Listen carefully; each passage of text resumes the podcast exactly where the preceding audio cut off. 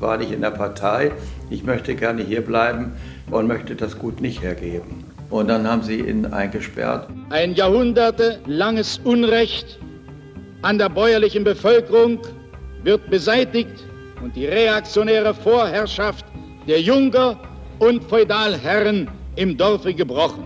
Mein äh, schönstes Leben begann erst, wie ich aus Gefangenschaft kam und ich übernahm eine kleine Wirtschaft von 9 Hektar durch die Bodenreform. Da fing ich erst an, als Mensch richtig zu leben. Wir waren so als Familie damit verbunden, dass zum Beispiel meine Mutter jeden Abend mit uns Kindern gebetet hat, lieber Gott, mach mich fromm, dass wir wieder nach Lischow kommen. Deine Geschichte, unsere Geschichte. Ein Podcast von NDR Info.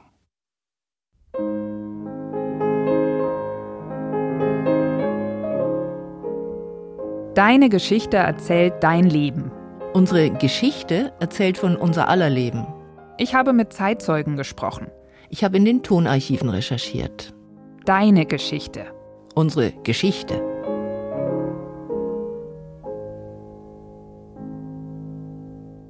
Die 50er, Folge 5. Kollektiv statt Ausbeutung.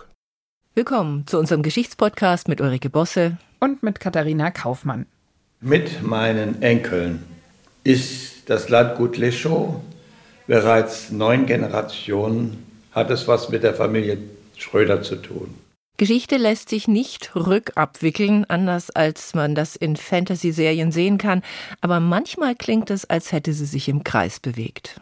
Der Mann, den wir da eben gehört haben, das ist Christian Matthias Schröder. Seine Familie wurde im Rahmen der Bodenreform in der sowjetischen Besatzungszone enteignet. Heute bewirtschaften seine Söhne das Familiengut in Lischow im heutigen Mecklenburg-Vorpommern wieder. Ich habe ihn in Lischow besucht für unseren Podcast, habe mit ihm gesprochen und ja, habe ihm dabei ganz deutlich zweierlei angemerkt. Einmal dieses Landgut seiner Familie und die Geschichte drumherum erfüllt ihn schon noch mit vielen schmerzhaften Erinnerungen, aber auch mit großem Stolz. Vor der Enteignung war das hier ein äh, Pflanzenzuchtbetrieb, Saatzucht. Also mein Urgroßvater brachte zum Beispiel aus Ungarn eine Mais-Landsorte, keine feste gezüchtete anerkannte Sorte, sondern ein Landmais mit. Und dann gab es den ersten Mais in Deutschland und das war der Lischwar Landmais wie die Kommunisten im Osten Deutschlands ihre Vorstellungen von einer zentral gelenkten Planwirtschaft durchgesetzt haben und wie die Menschen darauf reagiert haben, darum geht es in dieser Folge. Der gesamte feudal-junkerliche Großgrundbesitz und der gesamte Grundbesitz der Kriegsverbrecher und Kriegsschuldigen, der Naziführer und aktiven Verfechter der Nazi-Partei wird enteignet und einem Bodenfonds zugeführt. Junkerland in Bauernhand. Das war das Schlagwort für die erste große wirtschaftliche und gesellschaftliche Umwälzung in der sowjetischen Besatzungszone, wie der spätere Präsident der DDR Wilhelm Pieck damals noch als KPD-Funktionär im September 1945 ankündigte. Ehemalige führende Nationalsozialisten, aber auch politisch nicht belastete Großbauern mit einem Besitz über 100 Hektar wurden enteignet. Die Enteignung von Großbetrieben und Konzernen folgte. Ja, und Christian Matthias Schröder ist auf genauso einem recht großen Gut geboren, ist dort aufgewachsen. Und er hat mir bei meinem Besuch in Lischow ähm, das ganze Gut auch gezeigt. Es hat eine enorme Größe, viele Gebäude stehen da, Stallungen, es gibt Felder, es gibt auch einen kleinen See in der Mitte, es ist sehr, sehr schön da.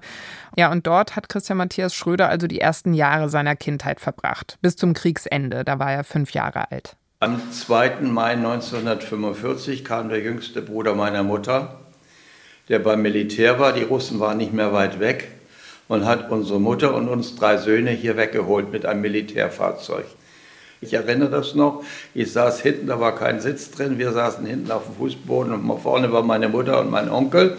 Und ich sehe die Stahlhelme noch, dauernd Kontrollen, äh, weil da jetzt ein Militärfahrzeug durch die Gegend fährt. Und wir sind dann nach Schleswig-Holstein und haben da äh, dann äh, bei Verwandten auf einem Gut als Flüchtlinge äh, gelebt. Die Kommunisten begründeten die Enteignungen als historisch notwendig und politisch unumgänglich, so wie der maßgebliche Politiker für den Aufbau der DDR Walter Ulbricht Anfang 1946 bei einem Kongress des Freien Deutschen Gewerkschaftsbundes. Es muss gesichert werden, dass die Träger des Militarismus, die Großgrundbesitzer, nicht weiter in Deutschland kommandieren. Das heißt, die Durchführung der Bodenreform in allen Teilen Deutschlands ist eine nationale Notwendigkeit für unser Volk. Wie war das anfangs in dieser allerersten Zeit, nachdem die Familie hier das Gut verlassen hat, zwangsläufig? Ist man da davon ausgegangen, das ist jetzt nur ein Übergang, wir werden bald wieder zurückkommen? Also äh, mein Vater blieb ja hier und sagte, ich war nicht beim Militär, ich war nicht in der Partei, ich möchte gerne hier bleiben äh, und möchte das Gut nicht hergeben. Und dann haben sie ihn eingesperrt, hier in Neubuckow im größeren Ort. Und in einer Nachtaktion haben von den verschiedenen Gütern hier in der Region sich Leute zusammengetan, es waren acht Leute aus den Dörfern, und haben die Gutsbesitzer befreit. Mit dem Hinweis, das war's und bitte kommt nie wieder. Und auch keiner von denen hat sich jemals wieder getraut, solange es DDR war, hier wieder zurück auf ihren Familienbesitz zu gehen.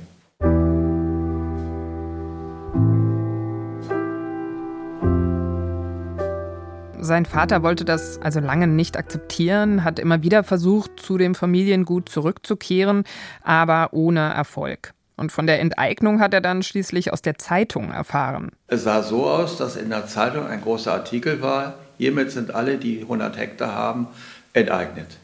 Das war alles. Den feudal-junkerlichen Großgrundbesitzern wird der Boden, den sie ehemals den Bauern raubten, abgenommen und den Bauern zurückgegeben. Ein jahrhundertelanges Unrecht an der bäuerlichen Bevölkerung wird beseitigt und die reaktionäre Vorherrschaft der Junker und Feudalherren im Dorfe gebrochen. Was bei der kommunistischen Führung in Berlin historisch begründet und staatstragend formuliert wurde, das wurde vor Ort durchaus auch mit Emotionen aufgrund persönlicher Erfahrungen umgesetzt, etwa von Bernhard Quandt, dem späteren Landwirtschaftsminister und Ministerpräsidenten von Mecklenburg und ZK-Mitglied der SED, der sich noch im Alter daran erinnerte. Wenn ich die Bodenreform durchführe, der inmitten der Grafen von Hahn und so weiter groß geworden bin, habe gesehen, das Elend, da muss der Tag so durchgeführt werden, dass man in 100 Jahren noch davon spricht, wie der Tag aussah, wie wir die Gutsbesitzer weggejagt haben. Wobei der Versuch für historische Gerechtigkeit zu sorgen dann zu neuem Unrecht und neuen Tragödien geführt hat, unter anderem auch im Umfeld der Familie Schröder. Es gibt zum Beispiel eine verwandte Familie, die haben gesagt, wir gehen nicht. Und der ältere Herr mit seiner Frau sind in den Park gegangen und haben sich erschossen. Stell dir mal vor. Die großen Agrarbetriebe wurden verstaatlicht und umverteilt. Mehr als drei Millionen Hektar Land wurden neu vergeben an etwa eine halbe Million Menschen. Es war ja die Idee von der damaligen Regierung, dass die Gutsbetriebe bzw. alle Betriebe, die mehr als 100 Hektar sind, aufgesiedelt werden. Aufgesiedelt heißt, dass die vielen Flüchtlinge, die ja vor den Russen geflüchtet waren oder hergetrieben wurden, dass die hier auch größtenteils in Mecklenburg-Vorpommern oder in den anderen alten Bundesländern gelebt haben. Und deswegen war eben die Idee, wir enteignen alle und teilen das auf mit 25, 30 Hektar und die ganzen Ostpreußen, Westpreußen, wo sie alle herkamen, kriegen dann Land von diesem Großbetrieb. Flüchtlinge und Vertriebene zu versorgen, wie Christian Matthias Schröder es beschreibt, das war in der Tat ein Ziel der Bodenreform. Aber ebenso sollte ein sozialer Ausgleich geschaffen werden. Bisherige Landarbeiter und landlose Bauern bekamen eigenes Land, meistens fünf bis zehn Hektar. Der ehemalige Landarbeiter Emil Ferdinand war einer von ihnen und er erzählte davon im Radio der DDR. Ich bin äh, Landarbeiter gewesen und habe auch die Junker gut kennengelernt. Denn äh, zum Beispiel den Rittmeister von Bernhard, da habe ich meine Kinderjahre verbracht und auch fing ich auch mal an als Hofjänger zu arbeiten mit 13,5 Jahren und da das Leben nicht rosig war, das kann sich ja jeder vorstellen, wenn man mit 50, 60 Pfennig den Tag nach Hause kam, der Vater verdiente eine Mark und also waren wir nicht auf Rosen gebettet. Und mein äh, schönstes Leben begann erst, wie ich aus Gefangenschaft kam und ich übernahm eine äh, kleine Wirtschaft von neun Hektar durch die Bodenreform. Da fing ich erst an, als Mensch richtig zu leben. Auch Kurt Wendt gehörte zu den Neubauern nach der Bodenreform. Wir empfanden das auch als eine gute Sache. Für einige war es aber auch eine Belastung, weil niemand, vor allen Dingen von der Regierung, sagen konnte, wie wir ohne Pferde und zunächst ohne Kühe, wie dort die Landwirtschaft bearbeitet werden sollte. Man muss doch staunen, was dort schon alles bewegt wurde. Das war einfach die Initiative jedes Einzelnen. Leider ist das irgendwo dann schiefgegangen. Ne?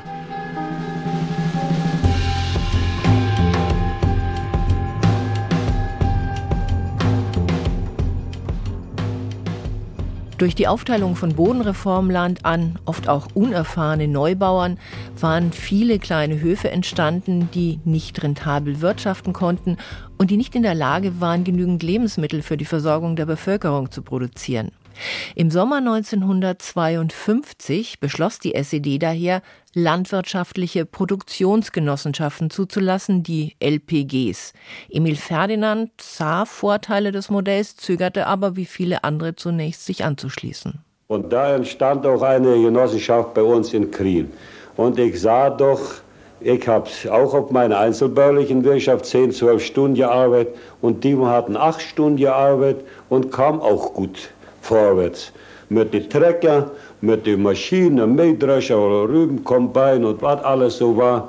Und so kriegt man immer mehr Lust. Aber ich konnte mir doch nicht recht entschließen, auch Mitglied zu werden. Ich hätte ja auch gerne solche Maschinen auf meinem Felde gehabt, aber auf diese kleinen Flächen, da lohnte das ja nicht für diesen großen Apparat. Aber mein Viehbestand, der hielt mir doch zurück, meine Kühe, zum Beispiel, die hatte ich mir so mühsam aufgezogen. Bei uns wächst der Mais und wird riesengroß. Die Sorge um Viehfutter sind wir los. Und Rinder und Schweine sind dick und rund. Und außerdem sind sie gesund. Er schloss sich dann doch der LPG an. Und nachdem das zunächst als Möglichkeit angeboten wurde, wurde es immer mehr zur Pflicht. Viele Bauern gingen deshalb in den Westen, andere versuchten zunächst noch alleine zu wirtschaften, wurden vom Regime aber unter Druck gesetzt. So ist es zum Beispiel einem Bekannten von Christian Matthias Schröder und seiner Familie ergangen, von dem hat er mir auch erzählt. Diejenigen, die äh, sich dagegen gewehrt haben, ich weiß das nur, weil einer bei uns dann äh, zu uns kam nach der Wiedervereinigung und sagte, ich habe mich damals gewehrt, ich wollte freier Bauer bleiben mit 38 Hektar, ist ja auch nicht viel. Und äh, dann haben die ein Gesetz gemacht, keiner darf von ihm Getreide abnehmen. Auch der Nachbar für seine Hühner darf nichts abkaufen. Er darf es nirgendwo abliefern. Er darf seine Schweine füttern, er darf seine Tiere, der Pferde füttern mit dem, was er produziert, aber er darf es nicht abliefern. Somit hat er gar keine Chance gehabt. Die haben ihn zwingen wollen, dass er in die LPG geht. Individuelles Wirtschaften, Konkurrenz, der freie Markt, das führte nach dem Verständnis der Kommunisten letztlich zu Chaos. Chaos, unter dem die Arbeiter, die werktätige Bevölkerung zu leiden habe, ebenso wie unter der individuellen Bereicherung durch das Privateigentum von Produktionsmitteln, sei es von Gutsbesitzern oder von Industriellen. Im Frühjahr 1960 sorgte die SED daher schließlich durch Zwang dafür, dass die Kollektivierung in der Landwirtschaft abgeschlossen wurde.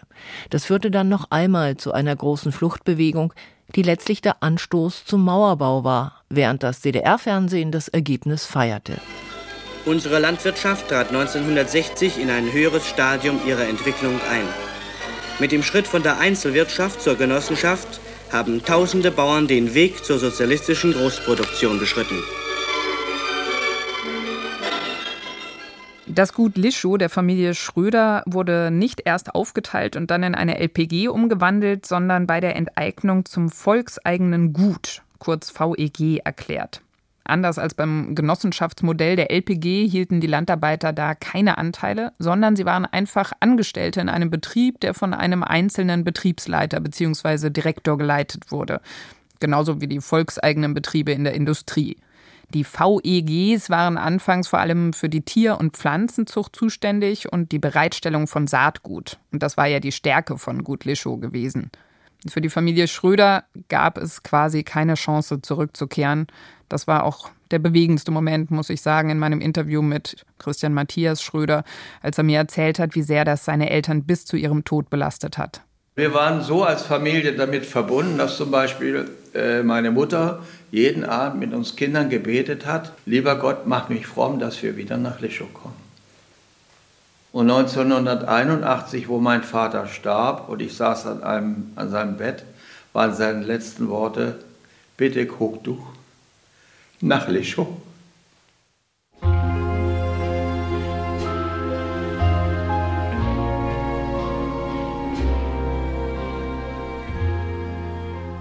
Die Kollektivierung in der Landwirtschaft war Teil des weiteren Umbaus von Wirtschaft und Gesellschaft in der DDR, den Walter Ulbricht bei der SED-Parteikonferenz im Sommer 1952 verkündete.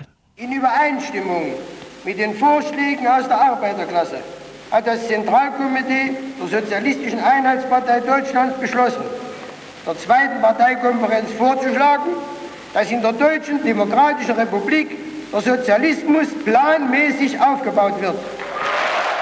Und dazu gehörte die Enteignung und Verstaatlichung der Industriebetriebe. Dazu gehörte die Organisation der Wirtschaft nach einem zentralen, staatlich gelenkten Plan und die Konzentration auf den Ausbau der Schwerindustrie entsprechend dem Vorbild der Sowjetunion. Und das hat natürlich bedeutet, dass die Konsumgüter und damit all das, was die Menschen sich wünschten, hintanstehen mussten. Im Herbst 1952 war aber schon die Versorgung mit Lebensmitteln ein Problem, wie selbst der Rundfunk der DDR einräumte. Wie steht es mit der Versorgung mit Butter, Fetten, Kartoffeln, Gemüse und Fleisch? Darüber diskutiert man, weil durch Ungleichmäßigkeiten in der Verteilung, Witterungseinflüsse, Sabotage in der Verwaltung usw. So Mängel entstanden sind, die es schnell zu beseitigen gilt. Die Ausgangsbedingungen für die DDR-Wirtschaft waren ohnehin schwierig. Sie litt darunter, dass die Sowjetunion im Rahmen der von den Alliierten beschlossenen Reparationsleistungen viele Betriebe demontiert hatten. Andere wurden als sogenannte SAG, also als sowjetische Aktiengesellschaften geführt und waren dadurch dem deutschen Zugriff entzogen. Und dazu kam, dass das industrielle Zentrum mit der damals so wichtigen Kohle- und Stahlproduktion ja im Westen Deutschlands lag.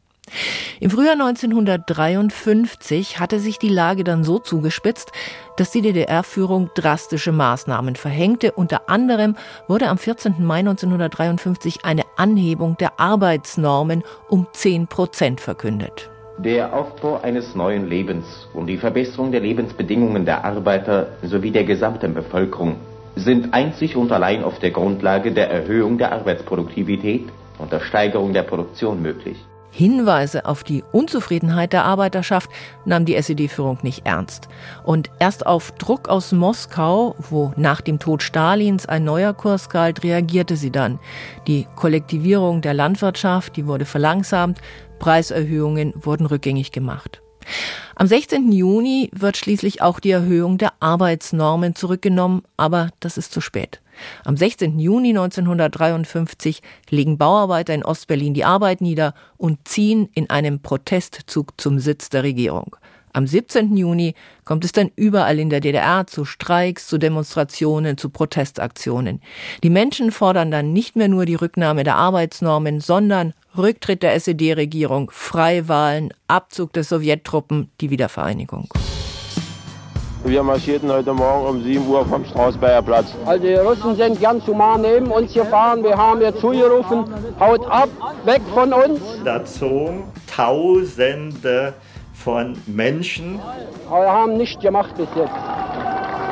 Unter dem Beifall der Bevölkerung in Ost und West sind nun zwei Jugendliche auf das Brandenburger Tor hinaufgestiegen. Nun geht die rote Fahne runter. Befehl des Militärkommandanten des sowjetischen Sektors von Berlin. Die Demonstranten klatschen, sie schwenken ihre Hüte. Ab 13 Uhr des 17. Juni 1953 wird im sowjetischen Sektor von Berlin der Ausnahmezustand verhängt. Drüben im Sowjetsektor sind einige Panzer aufgefahren und ein starkes Aufgebot von sowjetdeutscher Volkspolizei versucht, drüben die Straßen abzuriegeln und mit Schüssen die Demonstranten auseinanderzujagen. Lasst das Schießen sein! Treibt es nicht auf die Spitze! Schüsse am Potsdamer Platz. Wir können von hier aus nicht beobachten, wohin geschossen wird und ob diese Schüsse aus russischen oder von Karabinern der Volkspolizei stammen.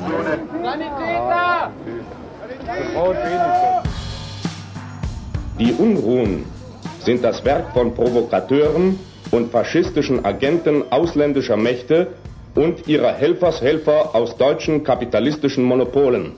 Hiermit wird bekannt gegeben, dass Willi Göttling zum Tode durch Erschießen verurteilt wurde. Der Tag, auf den sich die faschistischen Provokateure und ihre ausländischen Herren sorgfältig vorbereiteten, hat mit ihrer vollen Niederlage geendet. Die sowjetische Besatzungsmacht und die DDR-Führung reagieren mit aller Härte. Die Sowjets rufen den Ausnahmezustand aus, die Panzer rollen, es wird scharf geschossen. Der Aufstand wird blutig niedergeschlagen, Beteiligte werden standrechtlich erschossen. Und die SED-Führung strickt die Legende, dass es sich um einen vom Westen inszenierten konterrevolutionären Putsch gehandelt habe. Im Westen wird der 17. Juni zum Symbol für den Freiheitswillen der DDR-Bevölkerung. In der Bundesrepublik wird er ab 1954 als Tag der deutschen Einheit als Feiertag begangen, bis zur Wiedervereinigung 1990. Ja, und die Familie Schröder lebte erstmal im Westen weiter, wobei Christian Matthias Schröder die Familientraditionen auch dort nicht losgelassen hat. Ich habe dann später, weil die Schule fertig war, mit Abitur Landwirtschaft studiert und war im Max-Planck-Institut für Kulturpflanzenforschung und Züchtung. Und die Erdbeere, die heute nach 60 Jahren immer noch auf dem Markt ist, da war ich maßgeblich in dem Max-Planck-Institut mit beteiligt bei dem Professor von Senkbusch und bin heute stolz, wenn ich irgendwo sehe, sogar auf den Baumärkten gibt es noch Erdbeerpflanzen. Senker, Segaler. Ja, auch hier ist der Stolz des Landwirts richtig hörbar, finde ich. Er hat sich äh, dann auf der Schwäbischen Alb einen Betrieb aufgebaut, hat dort neben der Landwirtschaft auch Pferdezucht betrieben. Lischow hat ihn aber nie so richtig losgelassen und als dann die Wende kam, gab es für ihn kein Halten mehr. Dieses Versprechen, das er seinem Vater gegeben hatte, sich um das alte Familiengut zu kümmern, das hat ihn dazu gebracht, wirklich alle Hebel in Bewegung zu setzen, um dahin dann tatsächlich zurückzukehren. Ich bin hierher geritten am 22. Juni 1990 mit 15 Pferden, habe in das Jachthorn geblasen. Die Leute aus dem Dorf wussten alle, dass wir kommen. Und hier war es so, dass die Leute so dankbar und so verbunden mit unserer Familie waren. Dann kamen ältere Herrschaften, eine ältere Dame zum Beispiel aus dem Dorf zu mir und sagt, du, du weißt, dass ich lauter Bilder von deiner Taufe habe, denn ich musste dich fertig machen, wo du getauft wurdest und brachte mir die ganzen Bilder. Stell sich vor. War das ein, ein triumphales Gefühl, wieder hier, Nein, hier zurückzukommen? Gar nicht. Ein ängstliches Gefühl ein ganz großes ängstliches Gefühl. Ich hatte einen sehr gut gehenden Betrieb auf der Schwäbischen Alb, einen gut gehenden Betrieb da zurücklassen, hierher gehen und hier von Null anfangen. Da habe ich Angst davor gehabt, dass wir das schaffen. Wenn wir jetzt zum Beispiel hier bei einem Betrieb mit 600 Hektar landwirtschaftliche Maschinen, die wir ja brauchen, äh, kaufen wollen, dann kostet so ein Mähdrescher so viel wie in ein Familienhaus. So, und das Geld haben wir nicht gehabt, also mussten wir zur Bank gehen oder erstmal eine finden, die bereit ist, mit uns aus dem Westen eine Finanzierung zu machen. Die haben doch alle so viel Geld im Westen, das war aber nicht der Fall. Am Anfang war das ganz schlimm. Ich habe wahnsinnig kämpfen müssen, argumentieren müssen und sagen, hier, ich habe auch meine Berechtigung. Und wenn du sagst, ich habe hier nichts verloren, dann sag mir mal, wo du geboren bist. Ich bin hier geboren und hier will ich zurück. Und ich will das Recht haben, auch hierher zu gehen. Die Frage, ob in der DDR enteignetes Eigentum nach der deutschen Wiedervereinigung an die Alteigentümer zurückgegeben werden müsse Oder ob und wie sie entschädigt werden sollen, das war ein Thema, um das in den Verhandlungen über den Einigungsvertrag lange gerungen wurde. Grundsätzlich wurde dann das Prinzip Rückgabe vor Entschädigung festgeschrieben. Die meisten Enteignungen wurden damit zur Disposition gestellt, mit Ausnahme der Bodenreform unter den Sowjets vor Gründung der DDR. Und Christian Matthias Schröder musste auch deshalb lange und zäh mit der Treuhand verhandeln, allein um das Gut wieder bewirtschaften zu dürfen. In dem Wiedervereinigungsvertrag, der ist ziemlich dick, drei Zentimeter starkes Buch, da stand drin, dass die Alteigentümer und ihre Nachfahren Vorkaufs- und Vorpachtrecht haben. Da wurde nicht davon gesprochen, dass es zurückgegeben wird. Überhaupt nicht. Und dann haben wir auf 18 Jahre das erstmal gepachtet.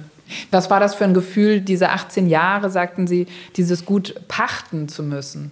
Wir haben immer Angst gehabt, dass äh, die Treuhand plötzlich sagt, wir haben einen Industriellen, das ist ja heute noch so, der will das Ganze kaufen, der will das und das bezahlen und ihr braucht gar nicht daran denken, dass ihr das jemals kaufen könnt. Mittlerweile hat die Familie das Gut zurückgekauft, muss aber noch viele, viele Jahre abbezahlen. Beide Söhne von Christian Matthias Schröder leben mit ihren Kindern auf dem Gut und führen gemeinsam den Betrieb fort. Ab Mitte der 50er Jahre entwickelte sich die Wirtschaft in der DDR durchaus gut. 1958 verschwanden mit der Aufhebung der Rationierung von Fett, Fleisch und Zucker die letzten Lebensmittelkarten. In der Bundesrepublik lebte man da aber schon in einer Phase, die rückblickend als Wirtschaftswunder verklärt wird.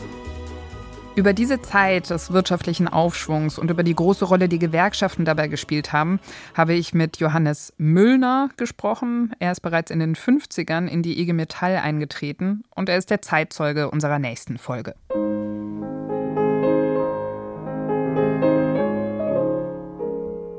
Wie in Westdeutschland auch mit Hilfe der Amerikaner die freie Marktwirtschaft aufgebaut wurde und wie sich im sogenannten rheinischen Kapitalismus ein sehr spezielles Verhältnis zwischen den Arbeitnehmervertretungen und den Unternehmern entwickelte, darum geht es in der nächsten Folge von Deine Geschichte, unsere Geschichte.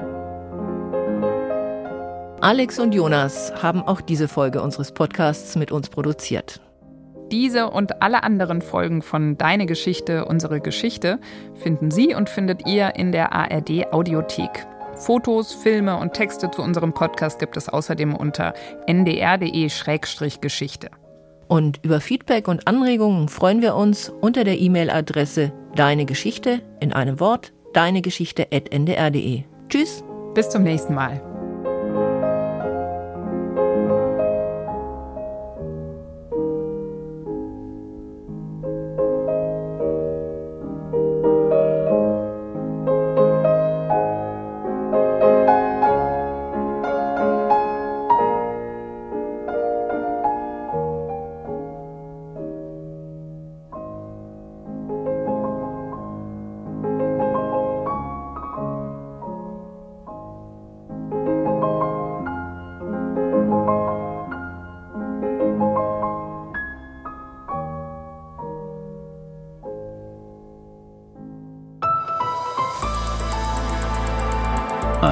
Podcast von NDR Info.